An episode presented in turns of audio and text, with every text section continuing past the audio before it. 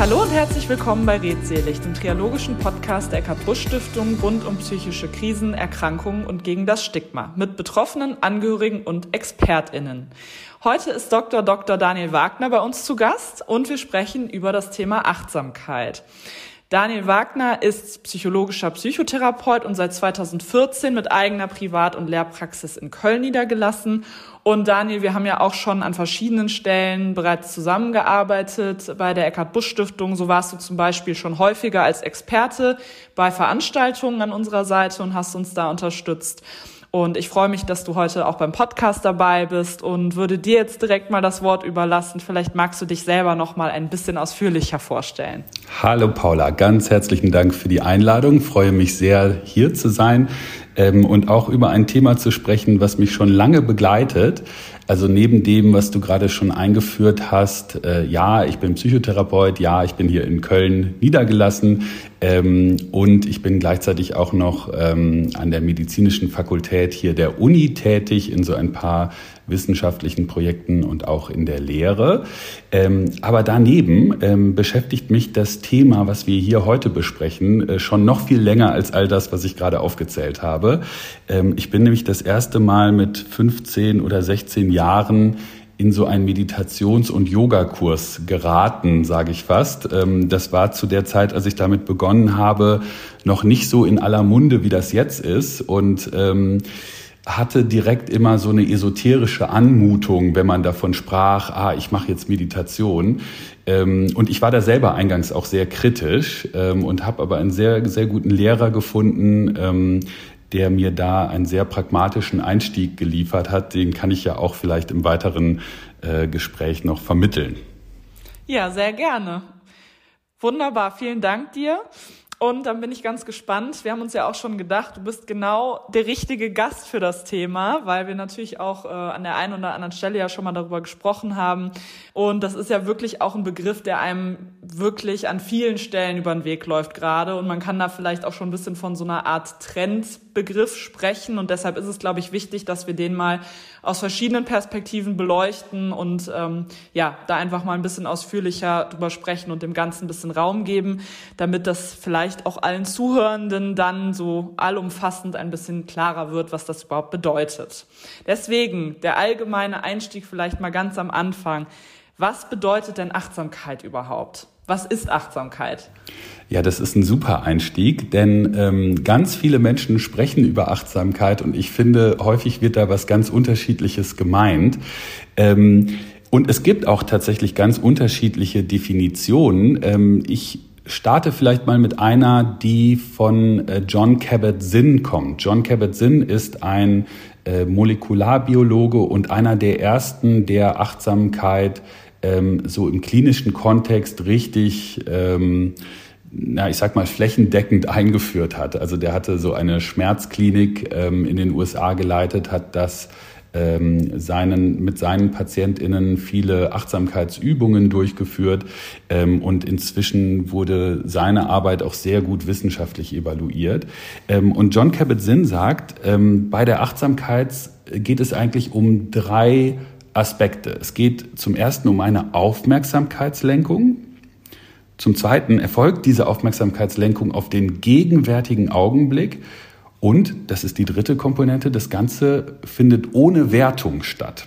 So, das klingt jetzt erstmal so ein bisschen abstrakt. Ähm, ähm, also Aufmerksamkeitslenkung kann man sich ja noch irgendwie was drunter vorstellen. Ne? Also ich kann ja sozusagen willentlich entscheiden, ähm, worauf konzentriere ich mich gerade oder im besten Fall kann ich das.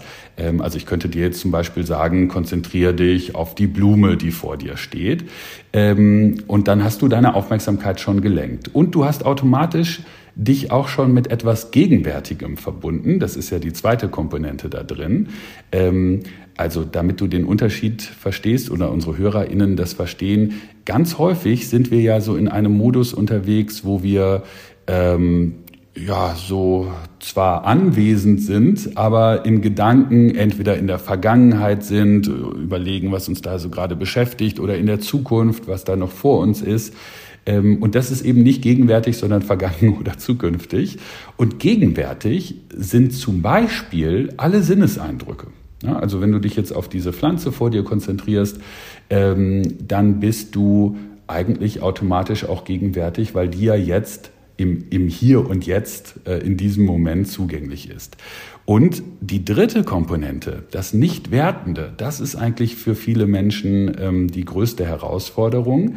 Ähm, denn was wir automatisch machen, ist, dass wir alles labeln. Also ich bleibe mal bei dieser Pflanze, da sagen wir entweder, ach, das ist aber eine schöne Pflanze oder ach, die sieht aber knorrig aus oder ach Mensch, die braucht mal wieder Wasser oder also wir sind sofort auch nur bei diesem kurzen Anblick sofort in irgendwelchen ähm, Gedanken und Ideen ähm, und, äh, und, und schon wieder in ganz anderen Prozessen unterwegs, als das einfach nur wahrzunehmen.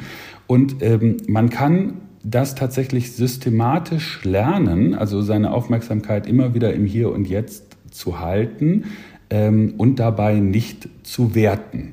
Ähm, und welche Vorteile das haben könnte, da kommen wir bestimmt noch zu, aber das erstmal würde ich jetzt als Definition ähm, beschreiben. Super, vielen Dank. Genau. Also ob man das lernen kann und wie man das lernen kann und was das dann für Effekte auch haben kann, da kommen wir noch drauf zu sprechen.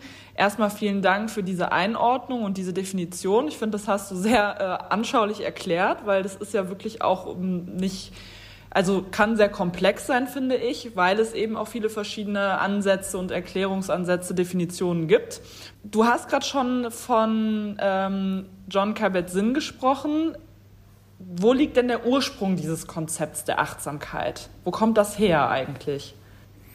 Ja, du sagtest ja gerade schon, das ist wie so ein Trend oder Modephänomen und äh, tatsächlich hat man manchmal den Eindruck, also jede Apothekenrundschau, die man aufschlägt, wenn man Instagram öffnet oder wo auch immer man sich irgendwie so rumtreibt, äh, kommt man eigentlich um dieses Konzept Achtsamkeit gar nicht mehr drumherum.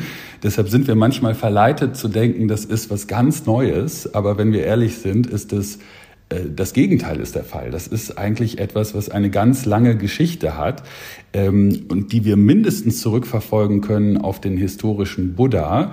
Also da sprechen wir jetzt schon von mehreren tausend Jahren. Ähm, und äh, wir sehen eigentlich, dass sich dieses Übungskonzept verbreitet hat, ähm, so im indischen Raum, ähm, aber auch nach China, Japan. Ähm, und äh, ja, haben das also zunächst vielleicht mal eher so fernöstlich verortet. Wir finden es aber tatsächlich auch in unserem Kulturkreis. Also wenn wir mal äh, zum Beispiel in die christliche Mystik schauen, ähm, hier in Köln gibt es zum Beispiel ähm, äh, ja, soll, soll der intellektuelle Superstar des Mittelalters gewirkt haben, wenn man so will, nämlich Meister Eckhart. Und ähm, der ähm, hat eigentlich ganz ähnliche Schriften publiziert vom Inhalt her, wie das auch so ein japanischer Zen-Meister hätte ähm, tun können. Ähm, also auch äh, in unserem äh, Kulturkreis finden wir dann so im Bereich der Kontemplation oder christlichen Mystik ähm, auch Achtsamkeitsansätze. Äh, Okay, und würdest du also auch sagen, dass Achtsamkeit ähm, vielleicht so eine Art Weltanschauung, Lebenseinstellung sein kann?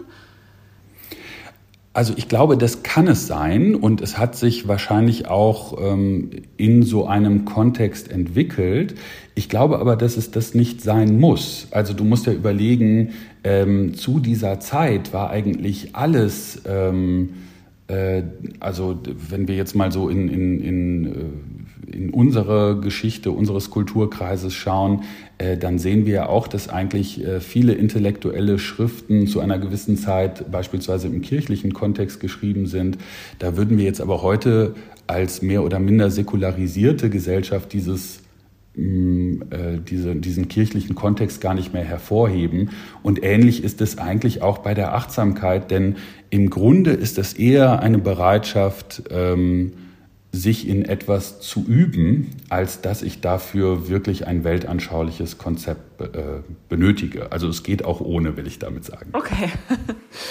Ähm, und warum glaubst du, ist dieser Begriff Achtsamkeit jetzt momentan so allgegenwärtig? Warum taucht es überall auf? Warum verfolgt einen das so sehr im, im Moment? Liegt das an unserer schnelllebigen Gesellschaft, der schnelllebigen Art und Weise und äh, Digitalisierung? Was glaubst du? Ja, also wenn du mich lässt, äh, würde ich bei der Frage etwas weiter ausholen. Nicht, dass ich das bisher nicht auch schon getan hätte, aber hier bräuchte ich wirklich einen kleinen Moment, um das gut zu erklären. Ich glaube, dass das gerade so ein, ja, wenn man so will, ist so ein Trend ist, weil das wirklich dran ist. Also du hast es ja schon gesagt, ähm, wir sind sehr, sehr vielen Stressoren ausgesetzt. Ähm, ne, das können wir ja ganz aktuell ähm, äh, merken wir das auch. Wir sind also mitten im Ukraine-Krieg. Äh, wir haben eine globale Klimakrise. Wir haben eigentlich einen, äh, eine ganze Fülle an humanitären Krisen ähm, äh, und äh, ökologischen Krisen. Wir sind aber auch noch ähm, im, in der auslaufenden Corona-Krise. Also alleine diese Themen beschäftigen uns und äh, sind Stressoren. Dann haben wir aber auch ähm, wirklich eine gesellschaftliche Entwicklung, ähm, die ja aktuell geprägt ist von Digitalisierung, ähm, Menschen ähm, wachsen ganz anders auf, als sie noch vor 100 Jahren aufgewachsen sind. Ähm, und das geht wirklich auch mit einer Schnelllebigkeit einher, ähm, die ich gar nicht verurteilen möchte. Also ich ähm, finde, das ist auch eine, eine Entwicklung, in der ganz, ganz viel Potenzial steckt, aber die eben auch damit einhergeht, dass wir inzwischen viel, viel mehr Entscheidungen ähm, über den Tag hinweg treffen, dass auch Kommunikation viel schneller läuft. Also ähm, ich weiß noch, meine Eltern haben Briefe geschrieben äh, und haben dann ja, vielleicht zwei Wochen später auf eine Antwort gewartet. Ähm, inzwischen ist das so, ich, ich werde manchmal schon ungeduldig, wenn ich zwei Stunden, nachdem ich eine Mail rausgeschickt habe, noch keine Antwort habe. Also da hat sich einfach vieles gesellschaftlich verändert. Und ähm, was wir eben auf körperlicher Ebene feststellen können, ist, dass das für viele Menschen eine Zunahme an Stress bedeutet. Und Stress ist eigentlich immer etwas, was ausgeschüttet wird, wenn es eine Diskrepanz zwischen Ist- und Soll-Zustand gibt. Ähm, das macht evolutionär auch total Sinn. Also du musst dir vorstellen, unsere Vorfahren, wenn wir jetzt wirklich viele Jahrtausende Menschheitsgeschichte zurückgehen, ähm, die die hatten gar nicht so viele To-Dos, aber die To-Dos, die die hatten, ähm, die waren, also da war es gut, wenn der Körper eine Stressreaktion gezeigt hat. Denn Stress ist eigentlich etwas, was uns immer in die Lage versetzt, körperlich aktiv sein zu können. Also mit der Ausschüttung von Stresshormonen beschleunigt sich unser Herzschlag, wird die Atmung flacher, wird ähm, Energie in der Muskulatur bereitgestellt ähm, und das führt dann dazu, dass wir zum Beispiel rausgehen können und uns die Nahrung sammeln können oder gegebenenfalls auch jagen können oder äh, die Unterkunft für die Nacht bereiten können äh, oder keine Ahnung, was unsere Vorfahren alles so an To-Dos hatten. Ne? Aber im Wesentlichen war für all das eine körperliche Aktivität oder Aktivierung notwendig. Ähm, und das ist quasi das biologische System, mit dem wir immer noch unterwegs sind. Also immer dann, wenn Ist- und Soll-Zustand nicht überein sind, dann gibt es eine äh, Ausschüttung äh, von Stresshormonen oder auch ja, eines ganzen, ein ganzes Stresssystems. Ich lasse jetzt mal die anderen biologischen Grundlagen ein bisschen beiseite ähm, und will darauf hinaus, dass das für uns sehr heilsam ist, immer mal wieder, und zwar wirklich auf täglicher Basis, in Phasen zu kommen, wo Ist- und Soll-Zustand übereingebracht sind. Also wo wir sozusagen nicht einem To-Do-Stress ausgesetzt sind. Und jetzt könnte man sagen, naja, das kann ich doch auch vom Fernseher super hinkriegen. Ne? Da muss ich, habe ich ja auch keine To-Dos, die ich abarbeite. Das ist aber nur die halbe Wahrheit, weil unser Gehirn eigentlich doch irgendwie in so einem Modus ist, ah, was gucke ich jetzt gleich? Äh, wie, ähm, was passiert hier Spannendes, ich sepp nochmal um oder ich guck nochmal ähm, äh, guck noch mal gleichzeitig aufs Handy. Also wir sind eigentlich schon, selbst bei so einer theoretisch theoretischen Tätigkeit, die gar nicht von To-Dos geprägt ist, ist unser Gehirn aber doch ganz schön beschäftigt und somit eigentlich auch wieder in so einem leichten Stressmodus. Und ähm, wenn ich immer in so einem Dauerstress bin, dann hat das tatsächlich äh, gravierende gesundheitliche Nachteile. Also da können diverse Themen der mentalen Gesundheit ähm, betroffen sein, da können Angststörungen raus entstehen, depressive Entwicklungen, ähm, also ganz, ganz viel Mental Health Themen, sage ich jetzt mal allgemein gesprochen. Und ähm, gleichzeitig führt es aber natürlich auch dazu, dass ich nie mal so eine Reflexionsfläche habe, wo ich vielleicht auch meine eigenen Automatismen ähm, einfach mal beobachte. Ne? Also das machen ja auch ganz wenig Menschen, wirklich mal in Stille zu sitzen und mal zu gucken, was kommt, welche Gedanken kommen eigentlich so automatisch oder ähm, wie fühlt sich eigentlich mein Körper an, ähm, weil das eigentlich dann auch wieder Potenzial gibt, äh, Veränderung anzustoßen. Also im, in der Achtsamkeit liegt eigentlich die Chance, mal nicht zu tun. Und äh, das hat wirklich viel Potenzial. Aber bevor ich jetzt noch äh, Deine Frage war ja eigentlich, warum ist das gerade so ein Trend? Also ich glaube, ähm, das sind so ein paar Ideen, die ich dazu habe ähm, und warum mhm. das auch wirklich gerade an der Zeit ist und wirklich vielen von uns auch weiterhelfen kann. Ich bin da also echt überzeugt von, ähm, dass wir da auch ein Stück weit gesellschaftlichen Bedarf nach haben. Ich erlebe das auch hier in meiner Arbeit ständig. Mhm.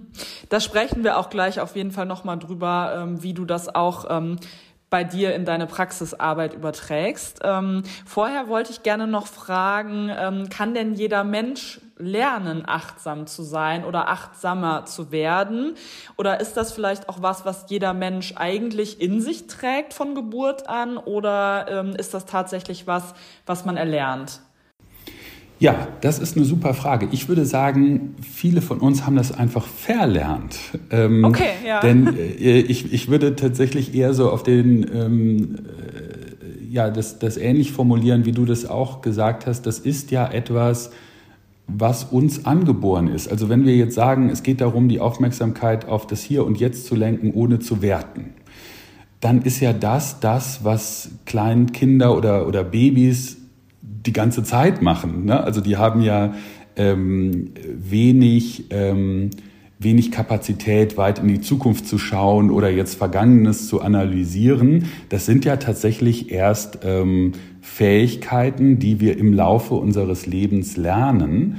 Und auch das Werten übrigens. Ne? Also ähm, Babys werten nicht. Ähm, da mhm. ist, also Natürlich haben die eine emotionale Reaktion auf irgendetwas und das ist, wenn du so willst, auch eine Wertung, ähm, aber die findet nicht auf einer kognitiven Ebene statt. Also ein Baby sitzt da nicht und denkt sich, ach, das ist aber eine tolle Blume, wie schön die aussieht, sondern das sieht da irgendwas, äh, im Zweifelsfall auch ganz anders in der Wahrnehmung, als wir das als Erwachsene wahrnehmen.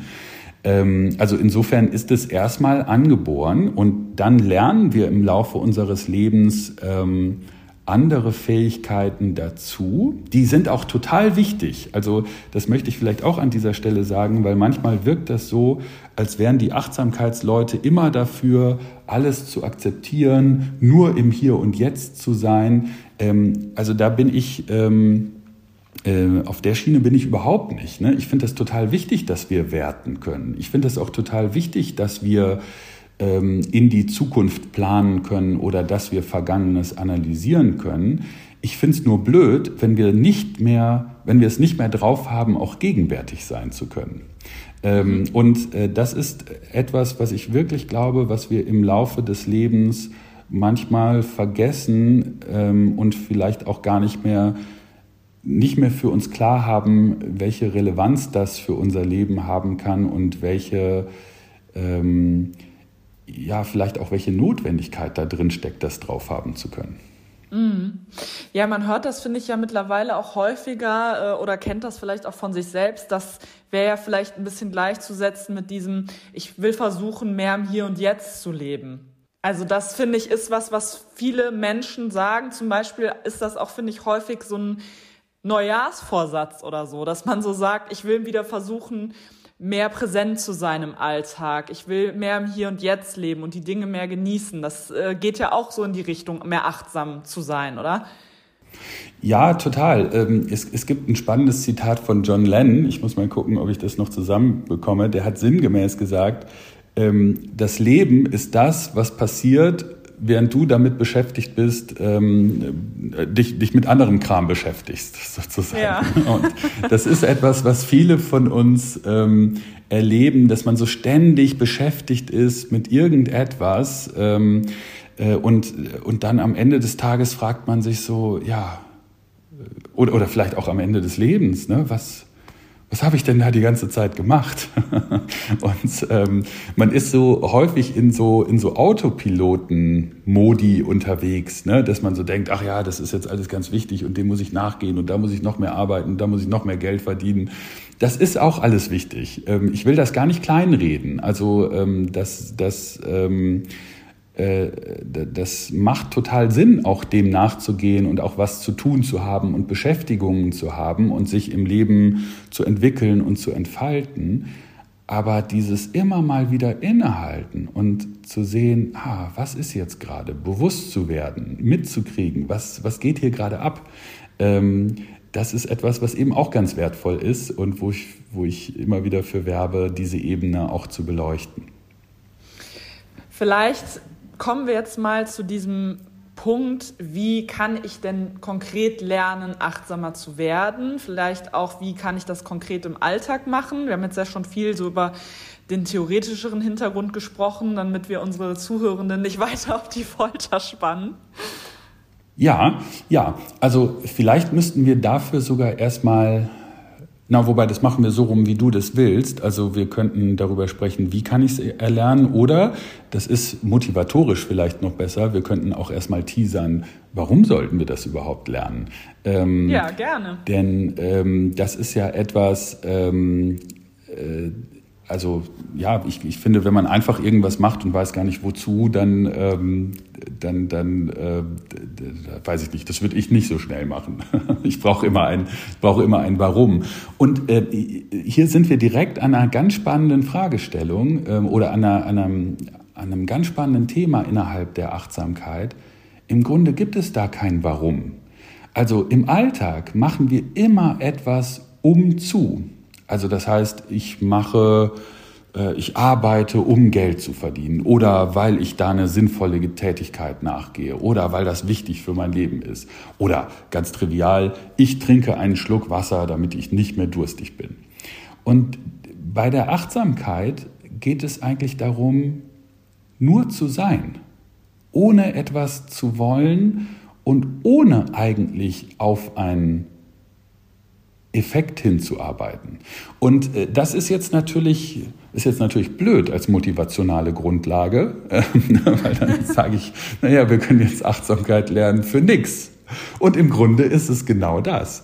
Ähm, jetzt wissen wir natürlich trotzdem, ähm, dass Achtsamkeitsübungen mit einer Fülle von positiven Effekten einhergeht. Also wir sehen zum Beispiel eine deutliche Stressreduktion, ähm, wir sehen eine verbesserte Konzentrationsfähigkeit, wir sehen ähm, eine verbesserte Gedächtnisfunktion, wir sehen eine naja, höhere Resilienz. Also Resilienz meint eigentlich sowas wie eine psychische Widerstandsfähigkeit. Ähm, habt ihr, glaube ich, hier im Podcast auch schon an der einen oder anderen Stelle beleuchtet. Und ähm, was wir auch sehen, ist tatsächlich eine bessere Funktion äh, des Immunsystems. Also eigentlich wirklich eine Fülle ähm, richtig gut belegter Effekte. Nur, dass wir die Achtsamkeitsübungen gar nicht machen, um dahin zu kommen, also insofern unterscheidet sich Achtsamkeit auch ganz gravierend äh, von Entspannungsverfahren, sondern ähm, wir machen das eigentlich absichtslos. Und das ist etwas, was wir im Alltag eigentlich gar nicht mehr machen. Wir machen immer alles umzu und immer mit diesem umzu geht auch eine Stressreaktion einher. Und wenn wir, wenn wir lernen, etwas zu machen, nur um der Sache willen, dann passiert etwas fast Magisches, nämlich diese, diese ganzen gewünschten Effekte, die ich gerade äh, benannt habe, die stellen sich von alleine ein, weil das eigentlich der Baseline-Modus ist äh, unseres Körpers. Ne? Also unser Körper kriegt das ganz hervorragend alleine hin und wir halten den eigentlich immer durch unsere ganzen To-Dos äh, ab davon, wirklich gesund zu sein, ne? weil wir eben in einer permanenten Stressaktivierung sind. Mhm. Das finde ich total spannend. So habe ich da auch noch nie drüber nachgedacht. Aber es, es, klingt, klingt sehr plausibel, wie du das erklärt hast, äh, dass man einfach mal wieder in so einen Zustand äh, von so einem inneren Gleichgewicht irgendwie auch kommt. Ne? Ja. Ja, und, ja, richtig. Ja. Genau, deswegen, also die nächste Frage wäre dann auch die Frage nach den Effekten gewesen. Das äh, hast du ja gerade dann auch schon äh, erwähnt, ähm, dass die sich automatisch einstellen, obwohl man eigentlich gar nicht darauf hinarbeitet. Finde ich wirklich total spannend. Ähm, sind denn diese Effekte auch wissenschaftlich belegt? Ja, das ist total spannend. Ähm, also die, die Frage kann ich mit einem ganz klaren Ja beantworten. Und das ist deshalb so spannend, weil zu dem Zeitpunkt, als ich damit angefangen habe, war das überhaupt nicht so. Also das war so im Bereich des anekdotischen. Ne? Es haben Leute berichtet, ja, das hat mir irgendwie geholfen, aber mehr auch nicht. Und spätestens seit der Jahrtausendwende sehen wir in der Wissenschaft einen richtigen Boom und äh, wirklich auch mit einer exponentiellen Entwicklung. Ähm, also wir haben inzwischen tausende Studien zu dem Thema. Ähm, das heißt erstmal nichts, dass es da viele Studien zu gibt, ähm, aber es gibt inzwischen auch sehr viele gute Studien, also das heißt Studien, die in sehr renommierten Fachzeitschriften methodisch sehr anspruchsvoll durchgeführt und äh, publiziert sind.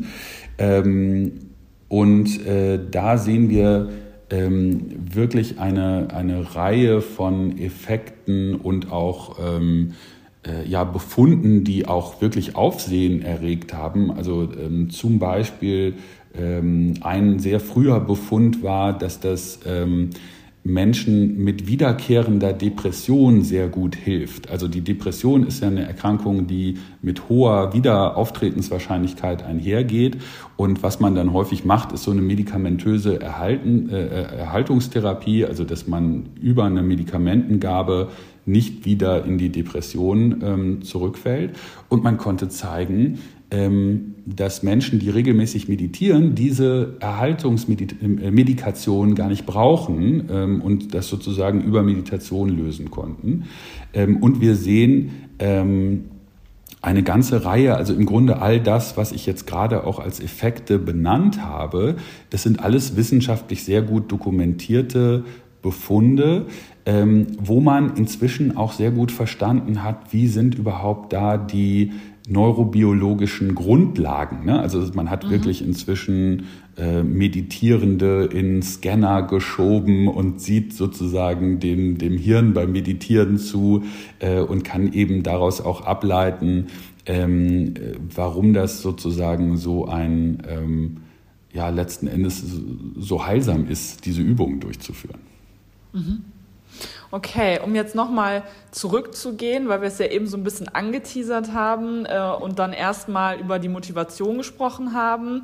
Ähm, wie kann ich denn jetzt konkret achtsamer sein im Alltag oder wie kann ich das auch lernen? Ja, ähm, also da gibt es ganz viele Ansätze. Ähm, ich nenne einfach mal exemplarisch eine Übung, ähm, also es kann sinnvoll sein, sich ähm, auf Sinneseindrücke zu konzentrieren. Und ähm, ein Sinneseindruck, der sich dafür hervorragend eignet, ist die Atmung, weil die ist ja immer da. Also ne, deshalb hier und jetzt. Wir können uns, egal wo wir sind, mit unserer Atmung verbinden. Da brauche ich also nicht immer die Pflanze, die vor mir steht, die ist ja vielleicht auf dem Weg nach Hause nicht da. Aber die Atmung trage ich immer mit mir. Deshalb ist das so eine beliebte äh, Achtsamkeitsübung. Und es könnte jetzt eine Übung sein, ähm, wirklich einfach nur auf sensorischer Ebene so genau wie möglich die Atmung zu beobachten. Also das heißt, ich kann beobachten, wie die Atemluft in den Körper hinein und wieder ausströmt. Also bei den meisten von uns sind das ja die Nasenlöcher oder der Mund. Und dann kann ich zum Beispiel dort spüren, wie die Luft vielleicht etwas feuchter und wärmer ausströmt, als sie einströmt. Äh, ich kann auch den Weg der Atmung verfolgen. Ähm, das heißt, ich äh, spüre, äh, wie sich mein Brustkorb ausdehnt und zusammenzieht. Ähm, oder ich kann vielleicht die Bewegung des Zwerchfells in den Bauchraum hinein verfolgen und spüre da, wie sich auch die Organe des Bauchraums mit der Atmung dehnen ähm, oder zumindest bewegt werden und spüre vielleicht auch, wie sich meine Bauchdecke hebt und senkt. Ähm, und wenn ich dir jetzt sage, Paula, konzentrier dich doch einfach mal zehn Minuten nur auf deine Atmung, dann ist das ja im Grunde eine ganz einfache Übung. Mhm. Da würde man sagen, ja klar, das schaffe ich doch ohne weiteres. Wenn man das aber wirklich mal ausprobiert, dann wird man merken, nach wenigen Augenblicken, also bei den meisten Menschen vielleicht schon nach zehn, zwölf Sekunden, ist die Aufmerksamkeit irgendwo ganz anders. Ähm, ne? Es kommt vielleicht ein Gedanke äh, oder äh, irgendwie eine Erinnerung oder ein anderer Sinneseindruck. Ähm, und wir sind sozusagen häufig gar nicht mehr in der Lage, uns so auf etwas einzulassen und einfach nur wahrzunehmen, weil, weil eigentlich ständig irgendwas dazwischen reinfunkt. Ähm, ne? Also unser Bewusstsein ist ein bisschen auf Entertainment geschult. Ne? Und äh, sich nur auf so eine langweilige Atmung zu konzentrieren, das ist erstmal gar nicht mehr Programm. Ähm, mhm.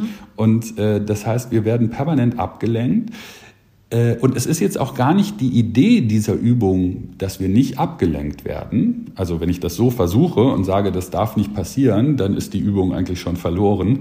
Ähm, sondern es ist eher die Übung, wann immer ich merke, dass ich abgelenkt bin, wieder zurückzukommen. Also wenn ich mhm. auf einmal feststelle, oh krass, ich habe ja jetzt gerade eine Minute darüber nachgedacht, was ich gleich zu Mittag esse, ähm, dann wäre Teil der Übung, das zu registrieren und wieder zurückzukommen. Ähm, und äh, das wäre jetzt sozusagen mal eine sehr einfache und ganz pragmatische Übung, die all unsere HörerInnen äh, selber mal ausprobieren können. Es gibt aber auch sehr systematische Anleitungen. Also man könnte zum Beispiel einen Kurs besuchen, zum Beispiel so einen Kurs wie Mindfulness-Based Stress Reduction als MBSR-Kurse findet man die, gibt es inzwischen auch fast überall zu finden. Oder man könnte sich eine App runterladen. Ähm, es gibt inzwischen wirklich super Meditations-App. Apps, ähm, also ich mag gerne Seven Mind oder auch Headspace. Äh, und es gibt natürlich Möglichkeiten, eine regelmäßige äh, Meditationsgruppe zu besuchen. Das ist manchmal einfacher, mit anderen Menschen zu meditieren als alleine. Ähm, oder man kann es wahrscheinlich auch äh, inzwischen ganz gut googeln. Ähm, es gibt Informationen von Krankenversicherungen zum Beispiel auch, die darüber aufklären. Also im Grunde jede Menge Anlaufstellen, ähm, wie man diese Ansätze erlernen könnte. Okay, das wäre nämlich auch noch eine Frage gewesen, weil ich das auch wichtig finde, äh, unseren äh, HörerInnen noch mitzugeben, wo man sich denn eigentlich auch darüber informieren kann, über Achtsamkeit grundsätzlich, aber auch über Angebote. Du hast jetzt ja schon einiges genannt, ne? ähm, zum Beispiel, dass es sehr gute Apps gibt. Ähm, hast du da sonst noch Hinweise, vielleicht auch Literaturhinweise oder auf welchen Internetseiten kann ich was finden, was wirklich auch also professionell ist. Ne? Da gibt es ja auch große Unterschiede, ähm, wo und wie ich mich da informieren kann. Dann würden wir das nämlich auch alles äh, bei uns verlinken, so dass das auch alles nachgeguckt werden kann. Ach, wunderbar. Ja, also ich finde zum Beispiel ähm, ein wirklich äh, schönes ähm, und relativ umfangreiches Werk ähm, ist das Buch Gesund durch Meditation von dem schon häufig zitierten äh, John Kabat-Zinn. Ähm, das heißt äh, im Englischen eigentlich noch schöner Full Catastrophe Living. Ich weiß gar nicht, warum die das mit gesund durch Meditation äh, übersetzt haben. Ähm, aber ich weiß nicht. Also vielleicht hatte man die Hoffnung, dass sich das dann besser verkauft. Ähm, aber es ist inhaltlich äh, sehr gut und äh, wissenschaftlich gut recherchiert. Und ich ähm, gucke jetzt gleichzeitig mal hier in das Bücherregal hinter mir ähm, denn es gibt da ganz, ganz viele spannende Befunde und ähm, Bücher und es hängt wahrscheinlich auch einfach ein bisschen davon ab, äh, was einem persönlich so interessiert. Ich finde zum Beispiel auch von Ulrich Ott, das ist ein äh, deutscher Wissenschaftler, der sich viel mit Meditation beschäftigt. Ähm, der hat ein äh, Werk geschrieben, das heißt Meditation für Skeptiker, ähm, wo ich wirklich ähm, einfach nur eine Fülle wissenschaftlicher Befunde zu diesem Thema äh, erfahren kann und, und bin dann da sozusagen auch direkt in sehr seriösem Fahrwasser unterwegs. Ähm, und ähm, Jetzt überlege ich gerade mal an Internetseiten. Also ich äh, kann zum Beispiel die Seite des Benediktushof in Holzkirchen empfehlen. Das ist in der Nähe von Würzburg und das ist ein ja, Zentrum für Meditation und Achtsamkeit. Ähm, und die haben wirklich auch eine, eine Fülle wirklich sehr guter Kurse und stehen auch immer über die dahinterstehende Stiftung ähm, äh, im Austausch mit WissenschaftlerInnen. ähm, so dass ich finde, dass man da ähm, wirklich ein sehr, auf, ein, auf ein sehr seriöses Angebot stößt. Okay, super. Ja, vielen Dank. Ich habe mir das jetzt mal notiert, damit das alles nicht verloren geht und wir das dann auch, wie gesagt, verlinken können in unseren Show Notes. Um jetzt mal den Bogen so ein bisschen zu spannen, auch ähm, auf das Thema psychischer Erkrankungen und wie du vielleicht auch in deiner Praxis mit dem Konzept der Achtsamkeit arbeitest. Ähm, was gibt es denn überhaupt für achtsamkeitsbasierte Therapieansätze? Ja, ähm, also da, da hast du genau schon den richtigen Begriff. Ähm, wir unterscheiden zwischen achtsamkeitsbasierten und achtsamkeitsinformierten Therapieansätzen. Okay. Also achtsamkeitsbasiert sind eben solche, wo Achtsamkeit wirklich das Haupttherapieelement ist. Ähm, und eine habe ich jetzt gerade schon genannt, nämlich die Mindfulness-Based Stress Reduction, die MBSR. Das ist wirklich ein Gruppenprogramm. Ähm, ein Teil ist, dass ich da sehr also dass ich mich mit formellen Achtsamkeitsübungen auseinandersetze, also zum Beispiel so etwas wie die Atemmeditation, die ich gerade schon ähm, kurz skizziert habe, ähm, aber auch ähm, äh, sowas wie ein Body-Scan, wo ich mit der Aufmerksamkeit ganz systematisch durch den Körper gehe und einzelne Bereiche des Körpers spüre. Ähm, oder auch Yoga-Übungen, also das sind auch Achtsamkeitsübungen. In Yoga-Übungen spürt man ja auch den Körper äh, sehr gut. Ähm, und äh, neben diesen äh, formellen Übungen gibt es auch eine Anleitung dazu, wie Achtsamkeit im Alltag etabliert werden kann ähm, und auch einen großen psychoedukativen Anteil. Also wofür ist das denn überhaupt gut? Was passiert da im Körper etc. Ähm, eine Weiterentwicklung ähm, der MBSR ist die MBCT, die Mindfulness-Based Cognitive Therapy. Da geht es eigentlich genau um das Stichwort, was wir auch kurz schon benannten, nämlich um die Rückfallprophylaxe der Depression. Und das ist also ein Programm, was insbesondere ähm, auf Menschen mit Depression zugeschnitten ist. Ähm, so, und daraus gibt es allerlei Weiterentwicklungen. Das wird hier jetzt wirklich den Rahmen sprengen, wenn ich die alle benennen würde. Aber es gibt inzwischen ähm, explizite Programme für Menschen mit Essstörungen. Es gibt äh, Programme für Menschen mit, mit Schmerzen. Dazu gehört übrigens auch die MBSR. Das wurde nämlich als erstes für SchmerzpatientInnen entwickelt.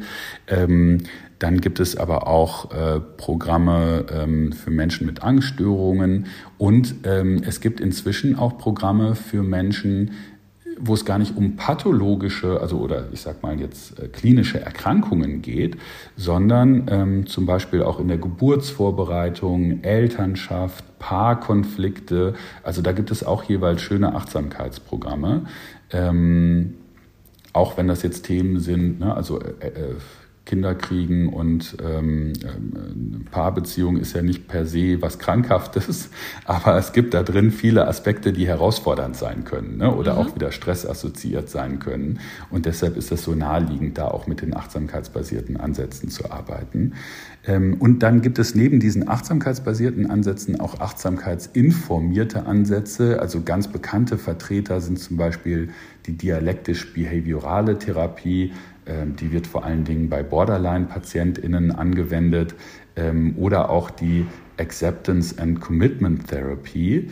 Ähm, das ist also auch ein äh, relativ moderner Therapieansatz, wo sich ganz viele äh, Achtsamkeitsansätze finden. Und das muss man auch insgesamt sagen. Also ich beschäftige mich ja viel mit psychotherapeutischer Literatur.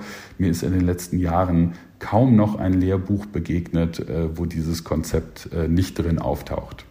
Okay, spannend, ja. Das heißt also, du nutzt auch ähm, diese achtsamkeitsbasierten Therapieansätze und auch die achtsamkeitsinformierten Therapieansätze in deiner Praxis konkret, in der Arbeit mit deinen PatientInnen? Ja, also es geht sogar noch darüber hinaus. Ähm, also das sind ja jetzt Ansätze, die man sozusagen KlientInnen oder PatientInnen vermitteln würde. Mhm. Ähm, ich würde sagen, hier in meiner Praxis äh, oder ich würde sagen in unserer Praxis, wir sind hier nämlich ein größeres Team von ähm, äh, inzwischen an die 30 TherapeutInnen. Wir bilden hier auch PsychotherapeutInnen aus und weiter. Und was wir hier im Team feststellen, ist, dass eigentlich nicht nur Achtsamkeit für unsere KlientInnen spannend ist, sondern auch für uns selber als TherapeutInnen. Ähm, weil wir merken, dass ja auch wir davon konzentrieren. Also auch wir sind ja dann präsenter, können uns besser konzentrieren, können uns erstmal wertfrei auf unser Gegenüber einstellen und auch erstmal wirklich verstehen, was ist da gerade los, bevor wir sofort mit Ratschlägen und Lösungsansätzen um die Ecke kommen. Ähm, mhm. Also das heißt, das ist sozusagen die erste Ebene, wie ich Achtsamkeit therapeutisch anwende, nämlich indem ich eine eigene äh, Achtsamkeitspraxis übe. Und das machen wir hier in der Praxis auch ganz systematisch. Also just heute Abend, passend zu unserem Podcast, äh, gibt es hier unsere allseits beliebte Achtsamkeitsgruppe, wo wir uns also im Team treffen und gemeinsam verschiedene Achtsamkeitsübungen, sprich Meditationen oder Körperübungen durchführen, ähm, um selber sozusagen ähm, ja, eine, eine eigene Achtsamkeitspraxis ähm, drauf zu haben. Und Schön, ähm, ja, ja, ist auch wirklich etwas, was, äh, was echt schön ist fürs Team. Es hat auch nochmal einen verbindenden Charakter und ist einfach etwas, was wir auch als Selbstfürsorge begreifen und äh, uns wirklich gut tut. Ähm, und äh, gleichzeitig ähm, können wir aber natürlich auch diese Techniken, die wir selber beherrschen, äh, Menschen vermitteln.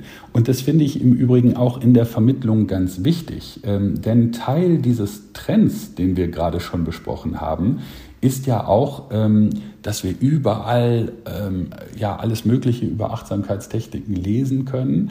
Aber häufig ist es eben auch wichtig, ähm, weil das ein übendes Verfahren ist. Also ähm, man, man wird mit der Zeit da drin versierter und ähm, äh, das ist nichts, was ich von heute auf morgen erlerne, sondern wo ich vielleicht Wochen, Monate oder Jahre einen Entwicklungsprozess bei mir feststelle. Und da kann es wirklich hilfreich sein, wenn ich diesen Entwicklungsweg auch mit Menschen gehe, die darin schon Erfahrung haben. Das ist ein bisschen so, als wollte ich Tennis spielen lernen. Ähm, wenn, ich, äh, wenn ich mir da einen Lehrer suche, der selber kein Tennis spielt, äh, ja, mhm. dann kann das gut gehen, aber es ist nicht dasselbe. Ne? Also es mhm. ist immer besser, wenn ich einen Lehrer habe, der selber auch Erfahrung hat, äh, wie ich jetzt so einen Tennisschläger halte oder Spielerfahrung hat, eigene Spielpraxis hat. Und das ist bei den Achtsamkeitsverfahren genauso. Also wenn ich das ähm, selber nicht drauf habe, dann sollte ich es eigentlich auch nicht vermitteln. Mhm, mh. Und du hast eben ja auch schon angesprochen, dass das zum Beispiel ähm, sehr hilfreich sein kann bei einer Depressionsrückfallprophylaxe ähm, oder dass PatientInnen, die an ähm, Essstörungen leiden oder Angsterkrankungen, dass das, also Achtsamkeit da ähm, sehr hilfreich sein kann. Gibt es denn noch andere Erkrankungen, bei denen das so ist und vielleicht auch warum? Und gibt es auf der anderen Seite aber vielleicht auch Grenzen von Achtsamkeit? Also gibt es auch Erkrankungen, bei denen das jetzt nicht der richtige Ansatz wäre? Ja, also inzwischen sprechen wir sogar bei den Achtsamkeitsansätzen äh, von, von etwas äh, von, von, einer, von einer transdiagnostischen Indikation. Also transdiagnostisch heißt eigentlich über mehrere Diagnosen hinweg. Ich sprach ja gerade schon davon, wir haben gute Befunde bei Depressionen oder affektiven Störungen, bei Angststörungen, bei Abhängigkeitserkrankungen, äh, bei Essstörungen, äh, bei interaktionellen Schwierigkeiten. Also es gibt da wirklich eine ganze Liste von ähm, äh, potenziellen Einsatzbereichen. Und warum ist es wahrscheinlich, also wir erklären uns, dass das transdiagnostisch ist, weil wir sehen, dass all diese Erkrankungen eigentlich eine Stresskomponente haben. Also das ist immer so, wenn ich vielen Stressoren und einem hohen Stressniveau ausgesetzt bin, dann ist es wahrscheinlicher, dass diese Erkrankungen sich ausbilden. Und welche Erkrankung sich ausbildet, das ist eben bei unterschiedlichen Menschen unterschiedlich. Aber allen hilft äh, sozusagen diese, ähm, äh, dieses, die, diese höhere Resilienz zu haben. Ähm, und deshalb können wir eigentlich sagen, fast, bei, fast durch die Bank bei allen Mental Health Themen können wir Achtsamkeit ganz gut gebrauchen. Ähm, gleichzeitig gibt es aber schon auch ähm, aus meiner Sicht Ausschlusskriterien. Ähm, und für mich ist zum Beispiel ein wichtiges, wenn ein Klient oder eine Klientin mir sagt, ähm, das möchte ich nicht. Also das, das, es gibt ja einfach viele Menschen, die auch zu Recht sagen, boah, damit kann ich überhaupt nichts anfangen ähm, und das will ich auch nicht. Und wenn jemand vor mir sitzt und sagt, er will das nicht, dann akzeptiere ich das natürlich. Ne? Also ich habe mhm. überhaupt nicht die Idee, dass das ähm, sinnvoll wäre, irgendwem irgendwas aufzustülpen. Allenfalls kann ich jemandem erklären, warum das äh, aus meiner Sicht sinnvoll ist oder nicht. Aber dann muss die Person für sich selber entscheiden, ob das was ist oder nicht. Und dazu, ähm, das kann man ja auch einfach mal ausprobieren und dann wird man schon merken, ob das taugt oder nicht taugt. Ähm, und wenn du jetzt sozusagen nach ähm, ja, psychischen Diagnosen äh, fragst, die das ausschließen, dann vielleicht am ehesten sowas, wenn, ich, wenn, wenn Menschen gerade psychose nah sind, ähm, also sprich wirklich ähm, äh, akut ähm, sich verfolgt fühlen, Stimmen hören, ähm, sehr desorganisiert sind, dann wäre jetzt Achtsamkeit nicht meine erste Intervention, weil das für die Menschen dann auch sehr belastend sein kann, gerade so länger, länger mit sich in stille Phasen zu sein, wenn man darin nicht geübt ist. Ähm, ist, das, ähm, ist das für dieses Krankheitsbild ähm, wahrscheinlich nicht ideal. Mhm, mh. Und wie nehmen die Patientinnen oder Klientinnen bei euch in der Praxis diese Methoden oder Übungen auf? Was bekommt ihr da für eine Rückmeldung? Du hast ja gerade schon gesagt, es gibt sicherlich dann auch mal Personen, die sagen, das möchte ich nicht oder das ist jetzt vielleicht nichts für mich. Aber wie ist das so grundsätzlich? Was würdest du sagen? Also ich finde, dass die meisten das sehr, sehr dankbar aufnehmen, ähm, weil sie auf einmal merken, wie gut es tut, nichts zu tun. Ähm, ja. Und äh, einfach mal für gewisse Zeiträume die Dinge sich selbst zu überlassen und äh, mhm. viel mehr äh, einfach bezeugend als gestaltend ähm, äh, ja, zu sein letzten Endes. Mhm. Und ähm, äh, das ist etwas, was viele Menschen schon auch lange Zeit gar nicht mehr kennen äh, und dann auf einmal merken, oh, wow, das macht ja richtig was mit mir. Und das ist ganz häufig wirklich so ein Aha-Erlebnis.